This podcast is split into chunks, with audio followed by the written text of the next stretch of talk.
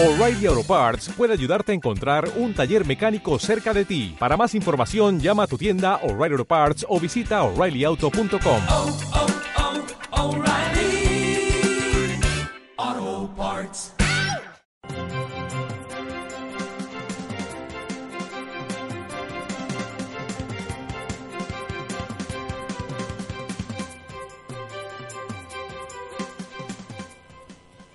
Estamos comenzando, buenas tardes Mercado, instaladísimos en Radio El Conquistador. Nos, nos retan mucho acá, ¿no? Sí, está muy enojón, esto cómo uno llega así, partir la semana, cortar la... Ah, a- algo le pasa con el programa anterior al controller. ¿eh? Sí, parece que queda mal genio, no sé. Tomás Flores, bienvenido Alexis Oces, bienvenido Bárbara Briseño les habla y ya estamos comenzando nuestro programa. Toda la fuerza en rojo, pues, Bárbara. Pero ¿cómo? ¿hasta cuándo este señor? Mira, el jueves pasado, bueno, y lo comentamos en el programa, eh, Trump anunció efectivamente el plan para imponer aranceles a importaciones chinas eh, por casi 50 mil millones de dólares. Y bueno, los chinos reaccionaron al día siguiente, el día 15 de junio. China respondió que a 659 productos que se elaboran en Estados Unidos, China le va a colocar un arancel de 25%. Bueno, el 6 de julio va a entrar en vigencia lo anunciado por China. Y si no recuerdo mal, el 4 de julio lo anunciado por Trump. Sí, tú no habías explicado, Tomás, que a diferencia de lo que ocurre en Estados Unidos, que tiene que pasar todas estas medidas por un proceso de consulta, Audiencia, claro. y la institucionalidad vigente, en China basta con que se decrete y listo. Se comunican. Se comunica y se acata. Así que Ahora también con los europeos, lamentablemente. es bastante más cierto que lo claro. incierto de Estados Unidos. Sí, claro. Con Europa, déjame ver, la lista de productos son principalmente en el caso de Europa. Le va a colocar impuestos especiales a ciertos productos americanos. Es el maíz dulce, el tabaco y el maquillaje, hecho en los Estados. Unidos. Sí, porque hay industria, yo no Pero sabía mucho no, de eso, pero tremenda industria. sí, pues hay industrias americanas, pero gigantescas que producen maquillaje. Ni facturan miles de millones. Entonces se pone ruda. Entonces, claro, para nosotros, evidentemente esto no nos hace ninguna gracia, dado que el principal socio comercial nuestro es China y el segundo, Estados Unidos. Entonces, nuestros principales socios comerciales se están peleando entre ellos con, con bloqueo de comercio. Sí, ojalá que no, no, no pongan en la encrucijada tener que decidir entre uno y otro. No, No, no, no, no. no. Bueno, la vez, la vez pasada que estuvimos en una encrucijada fue para, para el caso de la guerra, Ujú. ¿recuerdas? donde el señor Lagos. Ah. Oye, eh, una, una cosa con esto de, de China y todo lo que tiene que ver con esta guerra comercial, nuevamente prende las alarmas y uno de los sectores que se ha visto más perjudicado, y aquí Bárbara te a acordar del porcentaje, eran, no sé si se llamará los soyeros, pero eran los agricultores que producen soya en Estados Unidos, que era un producto que, que tiene a importar, Que a exportar, perdón. que el porcentaje es súper. Exacto. Entonces China, de esa soya que, que importa de, de Estados Unidos, era más o menos casi el 16%. ¿ok? Por lo tanto, en este efecto, China podría contrarrestar contra otros productos. Ahora, Trump se ha excusado un poco que, no sé si excusado, yo creo que entre medio de las declaraciones tenemos tantos avisos de prensa y tantas opiniones que distorsionan un poco las primeras, las primeras palabras que había dicho Trump. Pero si uno aísla todo eso y se basa en, en los primeros comunicados que tenía Donald Trump, era efectivamente los 50 millones, los 50 mil millones de, de dólares, y eran basados en la propiedad intelectual. Y ha seguido con ese mismo, por lo menos lo que ha dicho en estas declaraciones, era que eh, esto, esta alza de impuestos era basado en, en, el, en toda esta mm, vulneración de propiedad intelectual que, que a Estados Unidos le pega muy fuerte, sobre todo en el área tecnológica o en algunas otras que, que también conocemos. Por lo tanto, si tú te fijas, entre la historia, toda la teleserie entre medio, pareciera ser que nosotros somos los que tergiversamos un poco más eso y finalmente se lleva a cabo lo que había propuesto hace un par de meses atrás. Cosa que no ha gustado mucho No. a los mercados. Para nada. Todo no, rojo. No, le ha gustado a nadie. Sí. ¿Te- ¿Tendrá eh, aliados en este momento? No, el, Estados Unidos no, pero por el otro lado sí. Piensa tú que Estados Unidos está, li- está, está est- con esta batalla con China primero, por lo tanto ahí van a tener entre dime y direte probablemente alzas de arancel en algunos productos específicos, entre otras cosas. Pero lo segundo también es Estados Unidos con Canadá, México y la Unión Europea, que también está ahí tiene abierto otra batalla por impuestos y por alza de aranceles y, y dentro de esas proporciones eh, probablemente la Unión Europea o la zona euro en sí sea la que la que tienda a defenderse un poco más en términos de aranceles. Bueno, ya que estamos hablando de mercados, miremoslos al tiro. Cuéntanos. Déjame ver, en el caso, eh, en el caso japonés, déjame ver, cerró a la baja 0,75. En el caso chino, China y Hong Kong están a- hoy día feriado. Bueno, ya terminó el día de ellos ya. Era feriado. El, el día, déjame ver, como el Festival del Dragón. Era lo que se celebraba hoy día. Eh, en Europa, que ya las bolsas ya cerraron, cerraron, déjame prácticamente toda a la baja. Solo estoy viendo acá la bolsa inglesa que subió levemente 0,05, pero todo el resto efectivamente a la baja.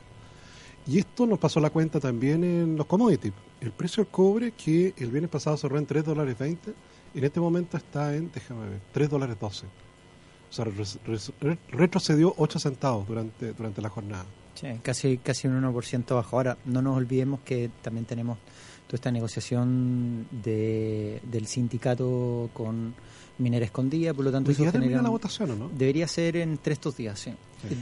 Oye, les quiero contar algo que me llamó mucho la atención. Espérate, Eh, antes de, solo para cerrar este efecto, ¿Ya? solo me faltaron, solo faltó la Bolsa Nacional, Ah, sí. que el día de hoy está cayendo un 0,52%, así que tenemos un efecto...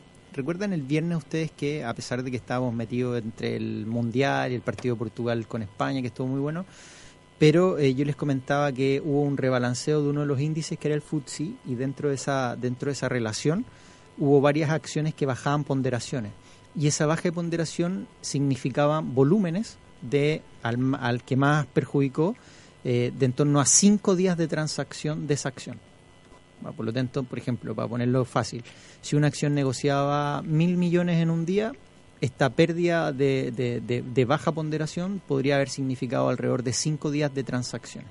Por lo tanto, eh, vimos un cierre negativo el día viernes, el día de hoy continuó un poco también eh, ese cierre, aunque se ha moderado. Fíjate que dentro de las acciones que están subiendo el día de hoy son en Bonor, AESGENER y CAP, que suben más de un 1%, y dentro de las acciones que caen sigue siendo Cencosud, casi un 3% abajo, IAM, que está cayendo, que es matriz de aguas, un 1,84% y CCU también un 1,65%.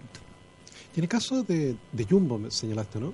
El Cencosud. Sencosur es por, es por, la- por el efecto de, de Brasil y Argentina. Brasil, muy, muy, mucho más fuerte Brasil. Sí. Y, o sea, Argentina, piensa tú que el día viernes, no lo alcanzamos a comentar, pero el, el peso argentino tuvo una depreciación casi de un 6% en el día, llegando casi a 29 pesos eh, por dólar.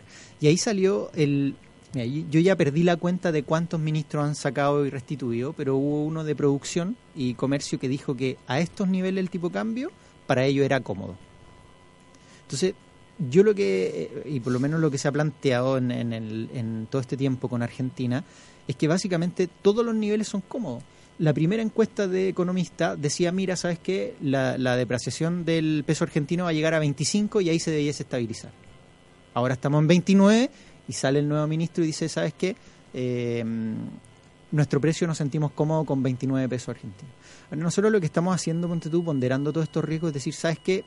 Lo- lo- los consensos de proyección estaban marcando alrededor de 24 pesos argentinos por dólar para este año. Por lo tanto, nosotros lo que estamos haciendo hoy día se están quedando cortos y lo más probable es que estemos castigando mucho más ese efecto sobre el peso argentino que lo actual. ¿Por qué razones? Uno, porque el Fondo Monetario Internacional le pide mayor flexibilidad sobre el tipo de cambio. Por lo tanto, si bien van a poder tener intervenciones en, en términos de vender dólares, probablemente ya no tengan, con la independencia del Banco Central, eh, van- no, van a poder, no van a poder controlar tanto el tipo de cambio como lo venían haciendo. Así que yo creo que uno de los principales problemas que van a tener con toda esta devaluación del peso argentino es mayor inflación. Bueno, le pega a Cencosud, que tiene participación, está CCU también, eh, tiene eh, por lo menos Andina también tiene una participación, tiene SLAN, tiene entre algunas otras que tienen por lo menos participación en Argentina y Brasil. Y para terminar, más o menos la región, ¿sabes de lo que leí hoy día? Que uno no, no está muy, muy pendiente, pero para los auditores lo, lo, lo vean. Argentina negociando con el Fondo Monetario Internacional, ¿cierto? Vale. ¿Sabes qué otro país podría estar negociando en Latinoamérica? ¿Quién? Ecuador. De nuevo, Sí. Está pidiendo una ayuda, pero ellos dicen que no es que es como una ayuda parcial, pero no es lo mismo que Argentina. Pero muchos de los analistas hoy día están viendo que probablemente no es lo mismo, pero se ve, se ve parecido. parece, No, pero es que la situación de Argentina es bien poco parecida a la de otros países. pero empeorado, empeorado. O sea, si nosotros pensábamos que los argentinos les parecíamos atractivos Chile para venir a comprar, hoy día con la devaluación de su moneda menos atractivo se hace. Mucho menos. Piensa tú que el peso argentino hasta hace una semana atrás llevaba 30% de devaluación respecto al dólar. O sea, ¿está barato para ir a hacer turismo, por ejemplo, Argentina en este minuto? Si tú tuvieses que, si tu principal decisión de ir de vacaciones a uno de estos países sea el poder adquisitivo que tengas con la moneda, probablemente tengas que tener en tu retina México, Brasil y Argentina. Porque son los tres países que en el corto plazo su moneda se ha depreciado muy fuertemente en relación al dólar. Por ejemplo, si tú el peso chileno, tú has visto que tiene un 5% de devaluación. Y estos países, por ejemplo, Argentina tiene un 30%, efectivamente tú el comprar dólares y esos dólares cambiarlos por peso argentino vas a ganar un diferencial por tipo de cambio. Lo mismo te pasa con Brasil y lo mismo te pasa con México. No se diga más. Nos vamos de vacaciones. Oye, pero muy lamentable lo de Ecuador, ¿eh? porque efectivamente ahí se produjo una, una contienda electoral muy reñida. Muy reñida, sí. claro. Y finalmente ganó un candidato que era continuista de Correa. Sí. Sí, pero igual ha sorprendido, yo creo, porque ha, ha terminado siendo un poquito menos continuista Ah, de lo claro. que ellos hubieran esperado, Sí, eh, o por lo menos de lo que hubiera esperado. No, además que Correa, expresidente Correa. que- lo, lo quería como títere para después volver al Sí, poder. pues, cosa que no, Que no yo creo que no solo no ocurrió, sino que está haciendo casi todo lo contrario. Así es. No, pero ahí se perdieron un, can- un gran candidato. Ahí Guillermo Lazo era, era el que le hubiera podido dar el- un, un giro a la política. Sí, ahora no hemos comentado que hubo elecciones en Colombia y se impuso el candidato eh, apoyado por el expresidente Uribe. Eh, harta ventaja le sacó, pero así ¿Cuánto? todo... ¿54%? Sí, versus 41, No, sí, algo así. muy bueno. Duque versus... Eh, Iván ¿cómo- Duque. ¿Y eh, cómo se llama el contendor? candidato ganador. Eh, siempre se confunde con el candidato de México, Petro. Oye, Iván Duque, ¿te- ¿se acuerdan que había una reforma tributaria en Colombia? Sí, po, ah, sí, parecía la nuestra. una- O sea, reforma tributaria más que parecía. No sé si habrá sido asesorado por alguien de la OCDE, pero tienen una reforma tributaria. Y el- lo que viene planteando, ponte tú, el, el presidente dentro de TOA, es modificaciones dentro de esta reforma y también modificaciones tributarias dentro de su gobierno. Y uno de los que me llamó más la atención era, o sea, me llamaron la atención dos, voy a decirlo. Que una, uno era sorprendente porque yo no lo había visto antes. Probablemente Tomás me pueda decir, mira, yo lo vi en algún minuto. Que ellos decían, dicen que van en la propuesta tener seis días en el año donde no se va a cobrar el IVA.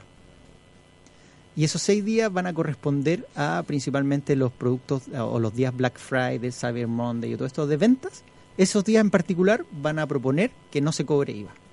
Así como compra ahora, compra ya. Compra ahora no van a pagar IVA, ni la empresa ni el otro, por lo tanto, ni el comprador, así que se podrían ahorrar ese costo para incentivar un poquito más las ventas. Esa es una de las propuestas. Y técnicamente será Tú lo- posible. tú lo has visto? Tomás, no, ¿o se no? puede, se puede. ¿Lo has visto No, alguna no vez en la historia o no? No. Por no hacer, es raro, po, porque ¿cómo contablemente incorporar las compras que fueron de esos días y no antes? Ah, no, no, de ese día nomás. De ese día. No, sí, po, pero ¿cómo, cómo lo...? Va sin IVA, ¿no? Simplemente, sea, va- Bueno, una cosa, bueno, Colombia está un poquito más atrasado. Una de las propuestas también ahí era incentivar el uso de la boleta electrónica, que nosotros ya hoy día no Ya hemos montado obligación. fuerte. Claro. Y la otra que me llamó la atención es que la tasa de impuesto que tiene Colombia es más o menos, si, si no equivoco, corrígeme Tomás, pero es 33%. Y ellos están planteando rebajar esa tasa de impuestos eh, a un 27-29%, o sea, en ese rango, más o menos.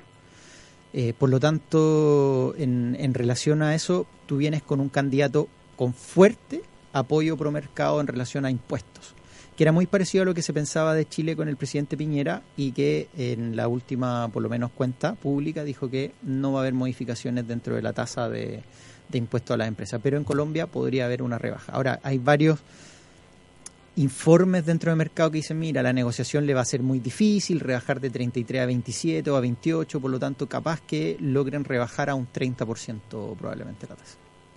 está Claro, más tiene, alta. Colombia tiene un IVA, mira, igual que el nuestro, 19%.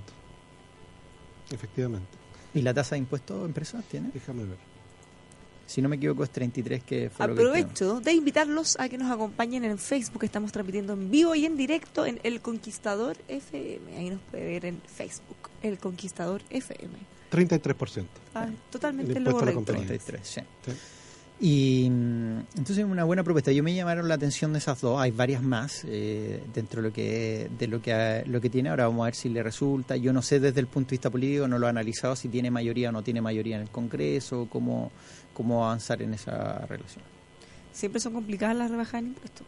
Porque políticamente hay gente que se opone a priori, más allá de los beneficios o perjuicios que pueda tener. Entonces, son son disputas complicadas. Y ¿Tú eres que- Tomás pro impuesto o No, prefieres por el rebaja? contrario, Por el contrario. por el contrario. Por lo menos hasta el óptimo, ¿no? Sobre el No, óptimo. claro, sí hay un óptimo, por cierto. Pero, pero busquemos, claro, que el gasto público sea lo más eficiente posible. Eso. Eso sí, sí, Oye, eso en Chile, el otro día estaba preguntando, tú no sé si lo tienes, Tomás, ¿cuánto es la dentro de la tasa óptima en Chile de impuesto? Pues uno, uno tiene la referencia de la OCDE, que está en torno al 27, que eso fue lo que se planteó en la última propuesta, por eso vamos a, en esa, a ese nivel. Pero ¿cuánto realmente en Chile debiese ser la tasa óptima? ¿Cuál de impuesto a la empresa? ¿Sí? Es que yo creo que más que la tasa, eh, lo que yo más importancia le doy es el incentivo a la reinversión. Ok. Eso sí yo le doy mucha más importancia. Entonces ahí la tasa puede ser 25 o 27. Sí, que está súper alineado, Tomás. Una- hay una entrevista bien interesante de Andrea Repeto el fin de semana en Pulso, la tercera. ya Y uno de los puntos que ella dice, claro, que hay mucho de mito, que mediáticamente, como son temas complejos, se expanden bien, es que necesariamente bajar impuestos va a aumentar la inversión o va a hacer crecer a los países. Claro, y una cosa que ella dice es que no necesariamente hay una relación lineal entre crecimiento y los impuestos. O sea, hay muchos otros factores. Sí, y ella claro. dice que, por ejemplo, si tú tienes muchas medidas pro inversión, tienes incentivos tributarios y tienes otras cosas, puedes generar igual inversión independiente si la tasa es un poco más alta o un poco más baja.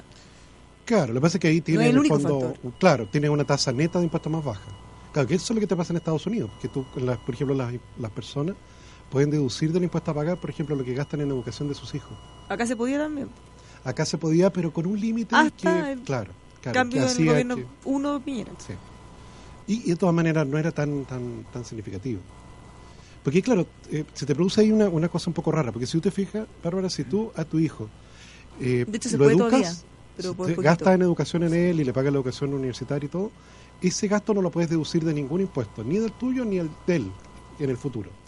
Si a tu hijo, Bárbara, le regalas o le transfieres un monto de dinero para que ponga una tienda para vender pollo frito, eh, efectivamente esa inversión la va a poder depreciar. Entonces te fijas que la inversión en capital humano paga una tributación distinta si es en capital fijo. Desde el punto de vista tributario es mejor que le des la plata para que ponga una cosa para vender pollo frito. Está mal puesto el incentivo. Entonces te fijas que es como raro. porque en la medida que él tenga mayor educación o mayores No, claro. Después va a poder ser capaz Claro, de es de un mundo que, que la inversión era solo capital fijo, no, no capital humano. Eso es una cosa que recién capital humano empieza a surgir desde Gary Becker en adelante. Antes nada, nada de eso existía. Tengo una pregunta para Alexis en nuestro chat de WhatsApp. Eh, Le voy a dar de nuevo el teléfono más 569-5842-8182. Anoten, más 569-5842-8182. Una Pregunta para Alexis. Si hace 6 o 12 meses en Argentina gastaba 100 en una cosa, ¿cuánto me saldría lo mismo hoy? Para hacer más fácil la relación. Va 25%. Va, Ya, Eso. una, cha- 30, una chaqueta de 30 cuero. Ah, Ya, una chaqueta de cuero que hace varios meses costaba 100. ¿Cuánto costaría ahora? Es que lo miras por los dos lados. Vamos a suponer, en términos fáciles, Fácil, fácil. Por ejemplo, si lo llevas a inflación, deberías tener más o menos un 25% Claro. o más. Por lo tanto, debería costar esa chaqueta de 100, 125. Si lo llevas a moneda, en el tipo de cambio que cambiabas, hoy día con la devaluación que tiene, la que te costaba 100, hoy día debiese costar más o menos en torno a 135. más cara.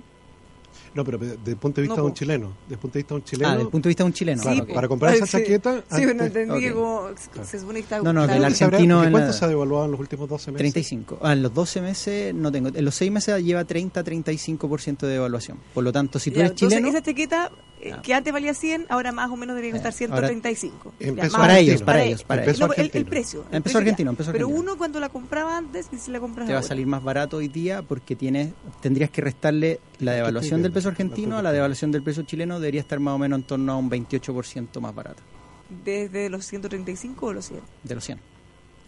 Déjame ver, estoy buscando aquí para tener. Aquí nosotros respondemos inmediatamente a las consultas. Sí.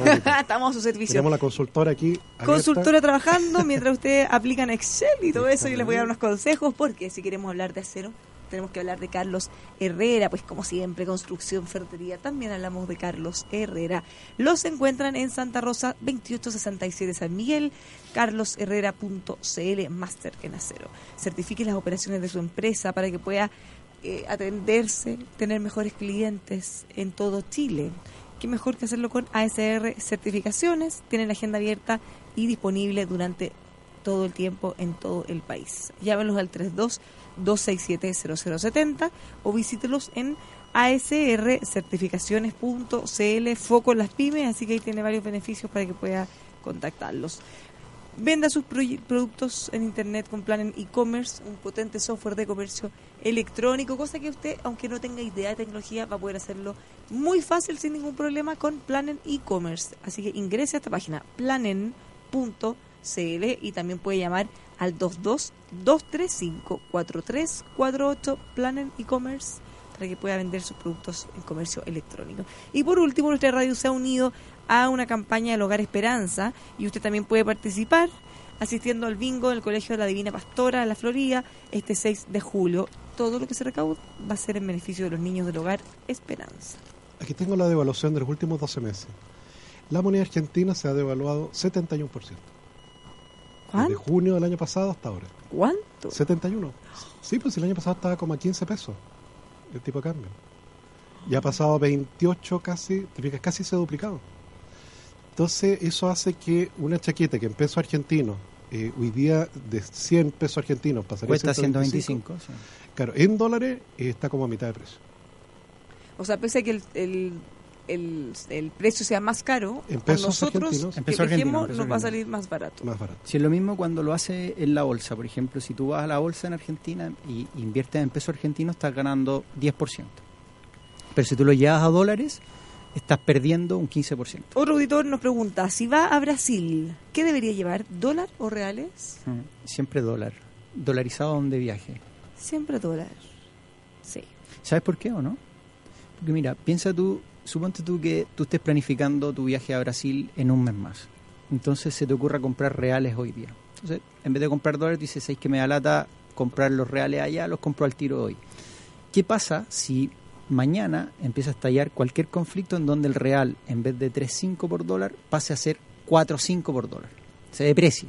Tú como tenías tu moneda en reales, tú te deprecias o pierdes tu poder adquisitivo igual que el brasilero, porque estás en la misma moneda. O sea, es mucho más seguro dentro de todo lo que pueda pasar tener dólares. No, no, siempre dólares, porque si tú tienes 100 dólares, ponte tú, hoy día y se deprecia la moneda durante el mes, alcanzar 100 a dólares vas a poder cambiar por más reales en ese caso. Mm. Ya Pero, ahí está. o sea, lo recomendable es siempre, siempre ir dolarizado a este tipo de economías, porque si no te expones al riesgo que tienen de tipo de cambio con la fluctuación que tienen actualmente. ¿Y Europa? ¿Dólares o euro? Nos pregunta otro auditor. ¿Cómo está el dólar euro? Alexis? Estaba en 1.17. Bueno, ahí también le vamos a buscar la respuesta. Lo que pasa es que ahí es un poco más, es un poco distinto porque entre relación del dólar y el euro eh, es mucho más estable el efecto. Ah, por- piensa tú que cuando tú dices cuánto cuesta un dólar, en particular, tú, tú lo que haces es irte a, a distintas economías a pesar ese dólar, pero ese dólar sigue costando un dólar. Entonces, como no, no entendías muy bien cuánto costaba un dólar, se hizo una canasta de monedas para decirte cuánto realmente debiese costar un dólar. Bueno, dentro de esa canasta de moneda, el que más pesa es el euro, está en torno al 65%, si tú tomas el dólar index. Hay otro dólar que a mí me gusta mucho más que involucra entre 10 a 12 monedas, por lo tanto ahí pesa menos el euro. Entonces el movimiento que tiene el dólar en relación al euro es muy, es muy, ¿cómo lo puedo decir? Es muy correlacionado, por lo tanto, en esa correlación los dos tienen una- un efecto muy parecido. Si el euro sube un 1, el dólar se depreció un 1, o muy parecido. Entonces, entre los dos son monedas relativamente mucho más estables. Ahora, si vas a Europa, vas con euro. Ya estamos. Aló, aló Alexis. Vamos a con Claro, estaba viendo aquí la Aló canasta. Tomás. Claro, la canasta la que no te gusta mucho Sí, 60 y algo te... es eh, en los últimos 12 meses el dólar se ha debilitado en 2,86%. Ujú. Claro, es muy poquita la fluctuación. Sí. Claro, es bastante más seguro. Sí. Bueno, no eh, han llegado muchos mensajes, les mandamos saludos a Victoria y a Jenny, que también nos escuchan todos los días. Eh, y saben qué, hay un tema que hemos podido conversar poco porque ha sido muy reciente y también nos están llegando muchas preguntas respecto al cierre de la planta de, ¿cómo se pronuncia? Maersk. Sí. Lo vamos a conversar a la vuelta.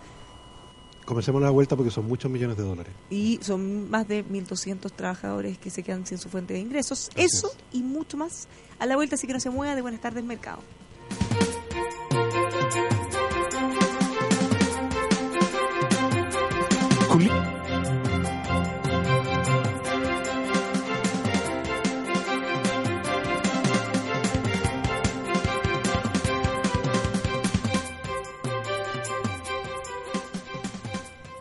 Ya estamos de vuelta, buenas tardes mercados, le habla Bárbara Bericeño, estamos junto a Tomás Flores y Alexis Oces y nos comprometimos antes de la pausa a abordar el tema de la cierre de la planta. Un tema Mars. complicado. Es un tema súper complicado. Muchas porque aristas. Si bien la versión oficial, que es la que entregó la empresa en un comienzo, tiene que ver con que, eh, bueno, tienen varias dificultades.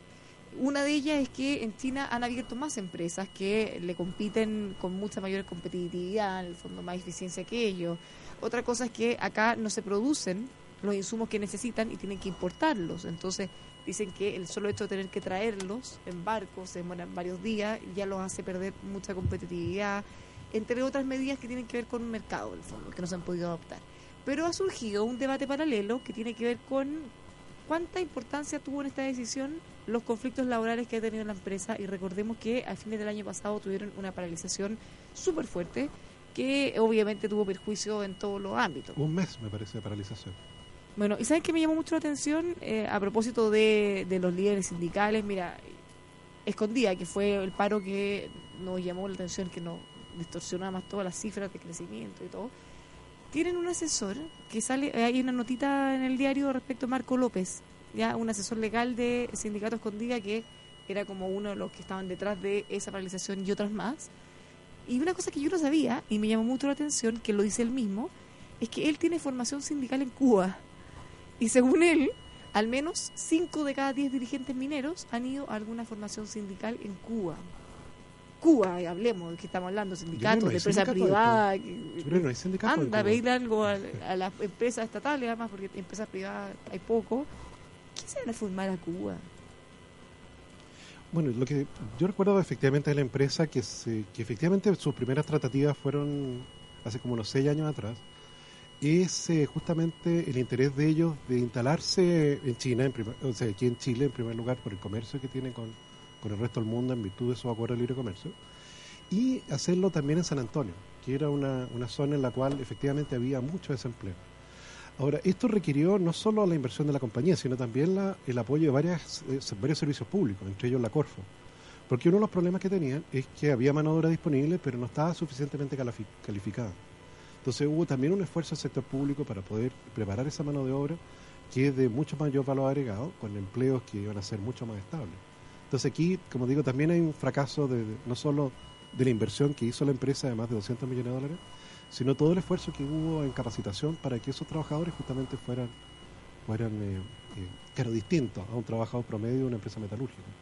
Sí, ¿y qué tenemos ahora? El anuncio de cierre, eh, fue donde despedía más de 1.200 personas. La empresa dijo que no solo se iba a hacer cargo de todas las obligaciones contractuales, sino que iba a ir un paso más allá. Y según ellos manifestaron, eh, se les habría indemnizado en el fondo con, con bastante más generosidad de lo que Me parece dos correspondía. meses adicionales a lo que determina la ley. Bueno, habían tenido, eh, claro, en el fondo medidas adicionales de lo que era obligación. Sí, pero me recuerdo, sí, tiene razón, esa huelga efectivamente fue muy violenta. De hecho, me recuerdo que le quemaron un, Un el vehículo, auto uno de los a uno de los gerentes. sí. No, porque yo he visto, yo tengo amigos que han tenido que enfrentar huelga y que lo más se han encontrado con que frente a la empresa hacen un muñeco representando a mi amigo y le prenden fuego. Ah, yo creo súper violento. O sea. No, está bien, pero mira, ya se han ido acostumbrando a encontrarse con un muñeco que lo represente y le prenden fuego, digamos. Pero, pero claro, Bueno, pero ¿qué, qué habrá de eso? Porque eh, las redes sociales, incluso hay unos hilos que han sido reproducidos por algunos medios eh, de esta supuesta asesoría que la CUT había hecho, porque claro, siempre tratan de llevar la- las negociaciones al máximo. En este caso, del dirigente que yo te comenté, que asesora al sindicato de Escondida, lo conocen como el duro, que él trata de extremar la posición y si no le gusta, seguimos, entonces más duro. Pero, pero finalmente, todos sabemos que las negociaciones todos tenemos que ceder un poco.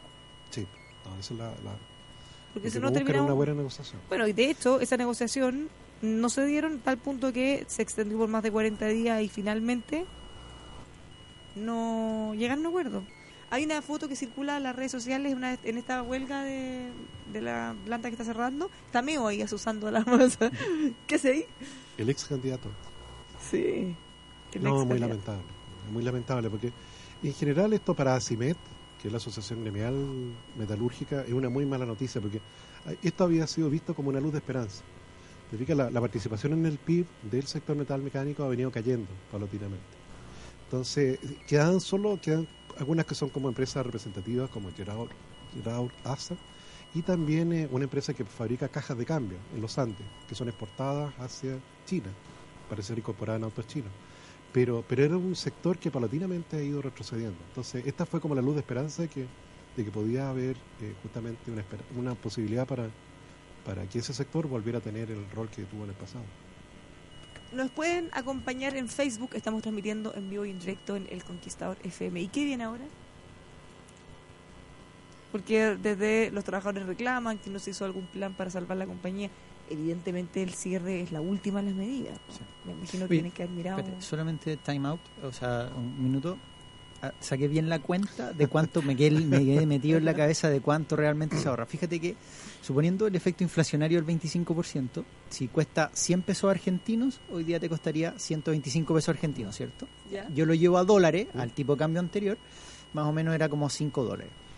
Si, eh, si hoy día, tomando la inflación y tomando el tipo de cambio, Mm. vas a ver un poco, cambié pesos, compré en pesos y O volví digamos, a traer los ¿cuánto, cuánto dólares. valía antes en dólares y a cuánto vale hoy dólares? Entonces, si antes valía en dólares 5 dólares, hoy día cuesta 4,5 dólares en ahorro, porque terminas restando la inflación con la devaluación de la moneda, por lo tanto no es, no es el efecto completo, sino que más pequeñito. Más o menos casi un, ahí tiene en torno al 10% más o menos. O sea, si lo llevo a pesos chilenos, para ponerlo, algo que te costaba 3.150 pesos, hoy día te cuesta 2.800 pesos. Ya, o sea, está bueno para ir a... Claro, pero el efecto de caída de la depresión no te lo comes completo porque como ha aumentado tanto Sí, la subió el inflación, precio. te- Claro, Ya. subió el precio, pero ahora te Ya. cuesta menos. con eso comprar. ahora ya me quedo tranquilo y ahora puedo comentarlo. Ahora, Ahora, puedes respirar. Sí, tengo Yo creo que hay que pasar a la etapa de investigación de campo en esta materia. Ir Sí. a cotizar Ya, de primera vista vienen no transables, como Sí. ir a cenar. Tengo un pequeño toque con eso de quedarme en la Nosotros cabeza. deberíamos, deberíamos decir, a ver, todo- todos los años ir a algún lugar, cada uno, y, decir, ya, y hacer exactamente lo mismo. Entonces, este año ir a tal lugar, Muy bien. comerme esta cosa, comprar esto, me costó, y así ir comparando, así, pero empíricamente. en terreno. Oye, yo quiero poner dos cosas en la mesa de esto. A propósito de la Estas planta, son, sí, son, ya volviendo al tema, estas son opiniones personales completamente. Eh, fíjense que yo tengo cierta duda en relación a qué sectores en particular uno podría atraer inversión y cuáles no. Por ejemplo, hay sectores en particular que son estratégicos, en donde si una empresa extranjera viene y genera trabajo en la localidad, eso inmediatamente trae crecimiento en todos los sentidos. Ya sabemos que desde el punto de vista económico esa, esa persona se emplea, gasta más, mayor consumo, bla, bla, la empresa se beneficia, el país un se círculo beneficia. entre otras virtuoso. ya, un círculo muy virtuoso. Pero hay otras empresas que probablemente en, en Chile no pasa tanto, pero hay otras economías que sí, que frenan el ingreso de algunas empresas porque compiten con empresas nacionales. ¿vale? Por lo tanto, eh, en, esa, en ese término de competencia, probablemente el frenarlo tenga cierta barrera de protección. Diciendo esto, cuando uno mira esta empresa de contenedores, fabricar contenedores, Estamos primero, la- ¿a, la qué sector, Maersk. ¿a qué sector nacional tú ves perjudicado? Ninguno. Ninguno. Finalmente es de las primeras empresas en donde genera puestos de trabajo. O sea, estás trayendo una empresa de afuera a un inversionista local. De este punto de vista, la- la- el piso, todo lo que tiene que ver con la relación de flexibilidad para que esta empresa se ponga en Chile y tenga por lo menos eh, un escenario abierto para que pueda funcionar y eso genere trabajo, estaban. ¿Vale? Yo, yo no vi por lo menos ninguna barrera en términos de gobierno que pudiese frenar, ni en este ni en el anterior. Por lo menos. Incluso hubo ayuda. Incluso hubo ayuda, ¿cierto? Estaban en el puerto San Antonio, por lo tanto tenían un lugar estratégico, entre otras cosas. Y, y entre ese escenario nos pasamos entonces a la segunda parte, que es si realmente los comentarios que nos han llegado o todo lo que está circulando a través de la prensa es verdad o no. Por ejemplo, cuando uno se va a las declaraciones del presidente de la CPC, dice, ¿sabes qué? Lo que dijo la empresa es cierto no tiene no es no tiene que ver con el sindicato no tiene es definitivamente porque había pérdida de competitividad en Chile. Yo creo tiendo a entender que si es que efectivamente eran los costos en materiales y al que había que traerlos de afuera ponerlo acá o que nuestra mano de obra es muy cara algo que creo que probablemente no, no es tan no es tan cierto pero supongamos que la pérdida de competitividad en ese sector en relación a otros países es cierta que gran parte de lo han dicho, dicho, mira, sabéis que desde afuera generamos 15.000 contenedores, no son el número exacto, 15.000 y en Chile solamente generábamos 5.000, nos falta. ¿ya? Ahora tú podrías pensar como dueño de la empresa y dices, ¿sabes qué? ¿Meto más ficha en Chile o freno completamente y me voy a las plantas que son más productivas? ¿vale? Pero a mí lo que me causa mucha duda es todo lo que anda circulando en redes sociales de que efectivamente el complot, el complot de la empresa para que se desmoronara fue interno y principalmente apunta al sindicato. Y eso me genera una, una cierta duda existencial si realmente los sindicatos están cumpliendo lo que realmente se han propuesto hacer. Una cosa es que venga una empresa de afuera y definitivamente perjudique a los trabajadores, los explote, les pague menos del promedio, entre otras muchas cosas, que el sindicato levanta la voz. Y otra distinta es que la empresa llegue a generar un nuevo producto que tenga, eh, que tenga un campo donde expandirse y que eso beneficie a los trabajadores. Yo no sé, porque no he estado ahí, sino que es solamente lo que he leído, cuál de estas dos etapas era. Pero lo que ha circulado en algunos medios, y esto ya poniéndose los dos extremos, es que efectivamente el sindicato con sus propuestas, huelgas, entre otras cosas, ha destruido específicamente el funcionamiento de la empresa. Eso es lo que circula, ¿no? Ahora, yo creo que como todos los fenómenos son multicausales y probablemente hay un poco de todo.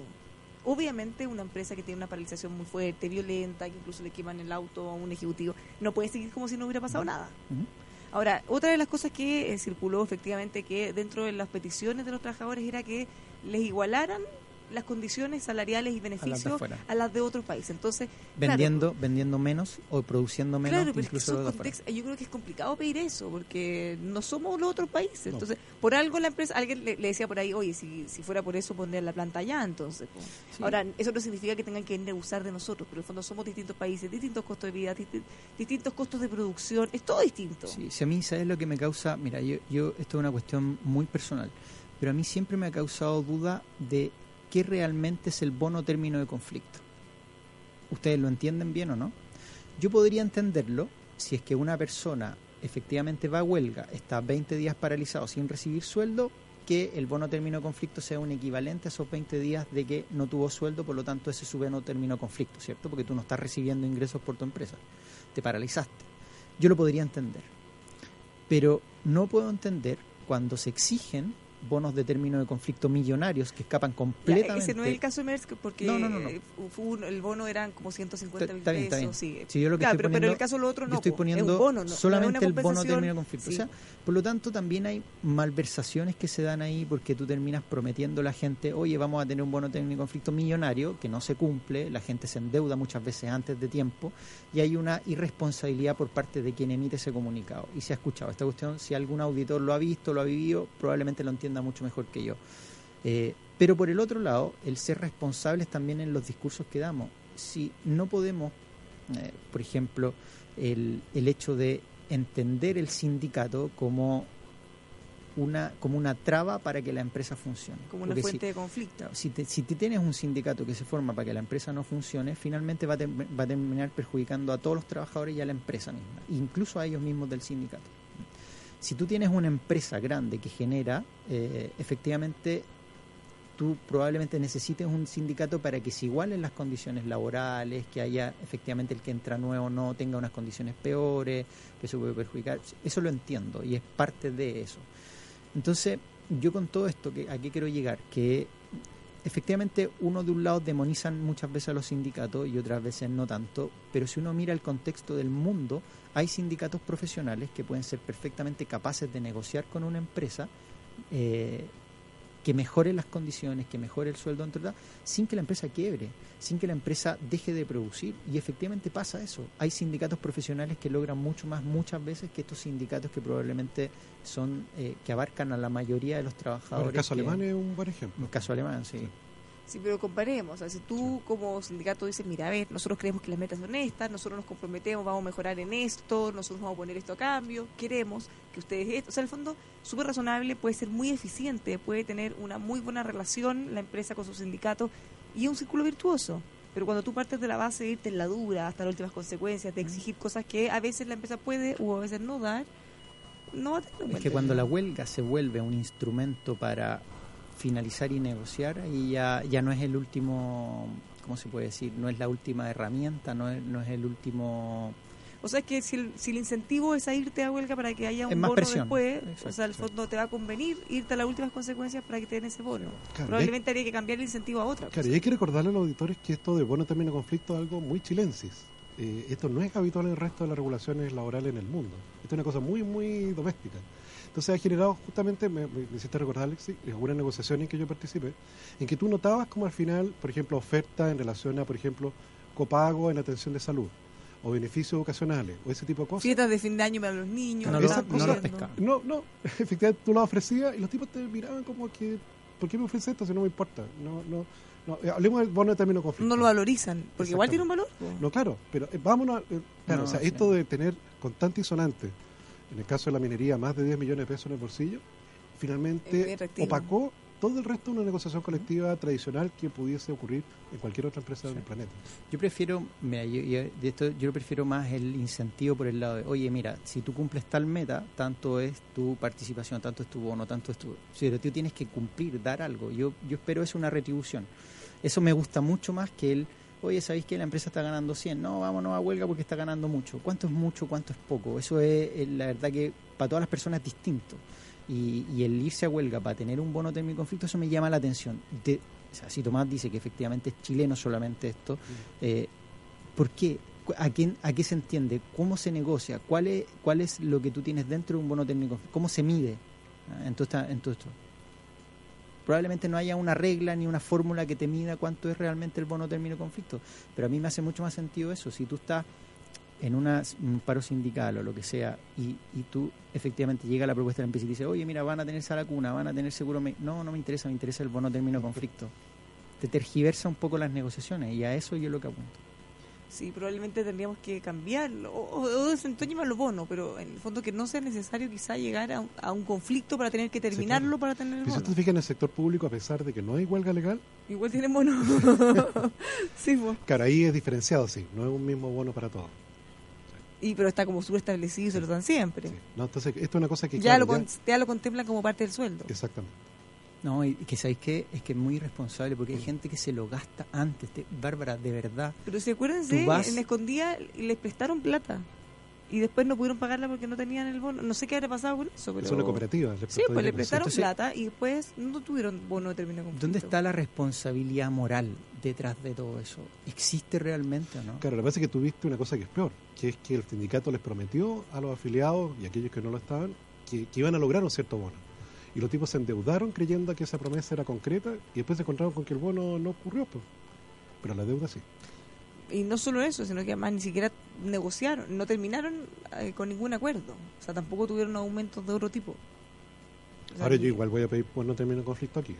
Deberíamos conflictar. quiero, quiero avisar. Deberíamos, oye, pero aquí nos ponemos de acuerdo, Felipe, aquí entre todos los compañeros. eh. Vámonos a la, a la guerra, compañeros.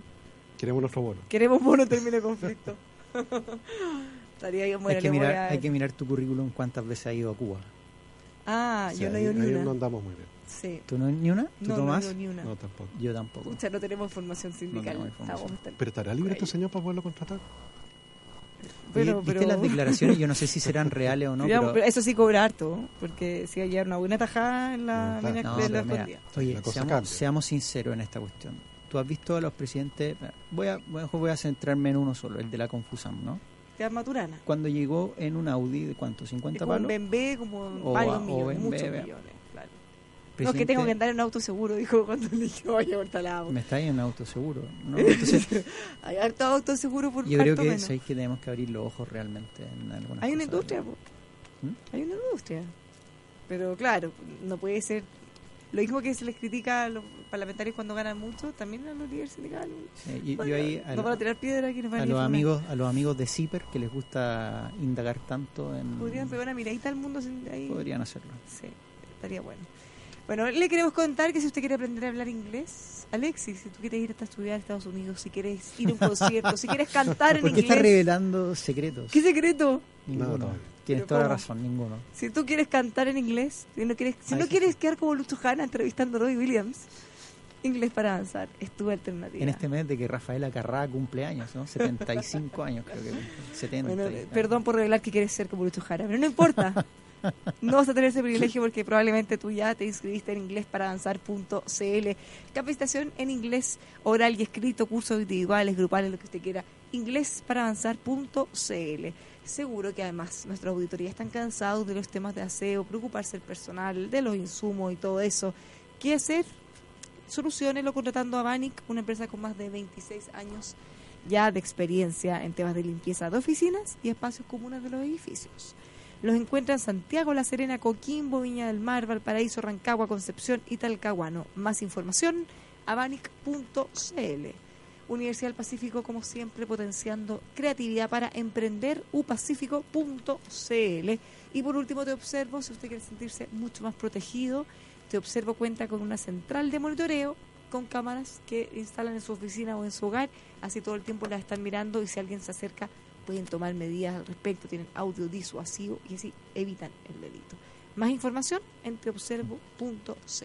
Nos vamos, se nos pasó el programa volando. Sí, nos llegaron, a propósito de formación sindical y todo eso, nos llegaron unos afiches de...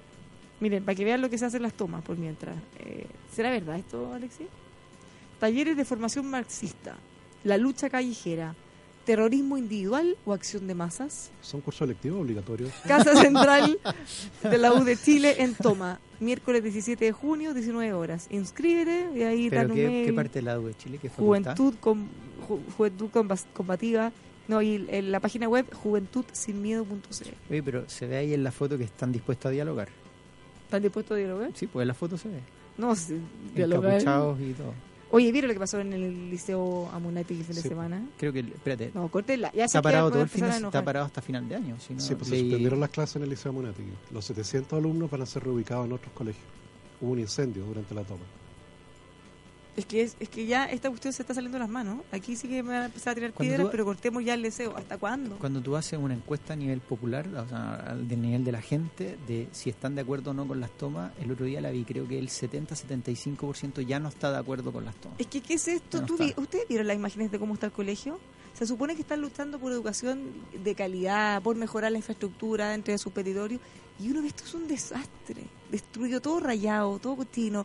Se quemó la sala. Usaban los libros para calefaccionar, se los quemaban. Esto es totalmente demencial. Cortemos el ya. Hoy día en la mañana Silito. estuvo Peña en otra en otra radio amiga de Carlos Peña, de la rector de la Diego Portales. sí. Y muy, muy asertivo. Sabéis que me gustó harto la entrevista y lo que ¿Y decía en condenó relación esta al- cosa? O... con- lo condenó, no estaban de acuerdo, ahí estaba la entrevista y, y de hecho es mu- muy importante lo que dice en relación al léxico el que usamos. El, efectivamente un lenguaje inclusivo no significa cambiar las palabras, el compañeros o esos tipos de cosas, ¿no? Todes. Claro, entonces ellos decían que tenían un ejemplo de que ellos ya, en vez de decir alumnas, alumnos, decían personas, por ejemplo. O sea, hay capacidad para incluir un lenguaje sin tergiversar las palabras y finalmente, o sí, sin, sin, ¿cómo se puede decir? Sin, algo- Sin vulnerar el lenguaje. Un atentado lingüístico. un atentado lingüístico, sí, sin, sin degenerar las palabras, eso, a eso me refiero. ¿Pero Esa es la que ¿Usted cree que se puede re- reinventar el, el español? Yo he reflexionado al respecto esta semana. ¿eh? ¿Y sabía qué conclu- conclusión llegué? Si realmente, realmente hay alguien que a la gente le importa tanto que eh, no se diga a todos cuando hay mujeres para- o que se diga a todas. Si realmente es tema, tema, quizá podrían reinventar el lenguaje y quizá podríamos terminar diciendo compañeros o todes. Pero no todas y todos y todas. No, no. Solo todes. Quizá de aquí a 40 años nos acostumbramos. no sé. Pero es que, mira, buenos días a todas y todos y todes. Los niños y niñas y niñas. No, No, cambia mucho. córtela. No, por eso yo me voy a ir a vivir. eh, Después de este mundial, mi equipo favorito es Islandia. Islandia, de. Haz de abrigado, sí. Proporción, sí, abrigadísimo. Proporción hombres-mujeres, 65% mujeres y el resto hombres. ¿Tú sabes que en Islandia hay más ovejas que personas? es muy chiquitito, muy chiquitito. ya. 330 mil. Bueno, pero en ¿dónde fue? En el sur, en Punta Arenas, van a, creo que van a copiar el modelo de Islandia de combate a las drogas, adicción. Si no me equivoco, Tomás, ¿o no? Creo que sí. Sí. Dice Tomás que el, el arquero que atajó el penal a Messi, nada más ni nada menos, él es cineasta. El director técnico es dentista.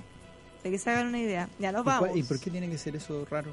Está ¿Sabes perfecto. qué? A mí, a mí me lo más pare- habitual. por eso, pero- quién es eso, ¿no? Exacto, pero por ejemplo hoy día nosotros tenemos futbolistas profesionales que hacen eso y se van a la casa, por ejemplo.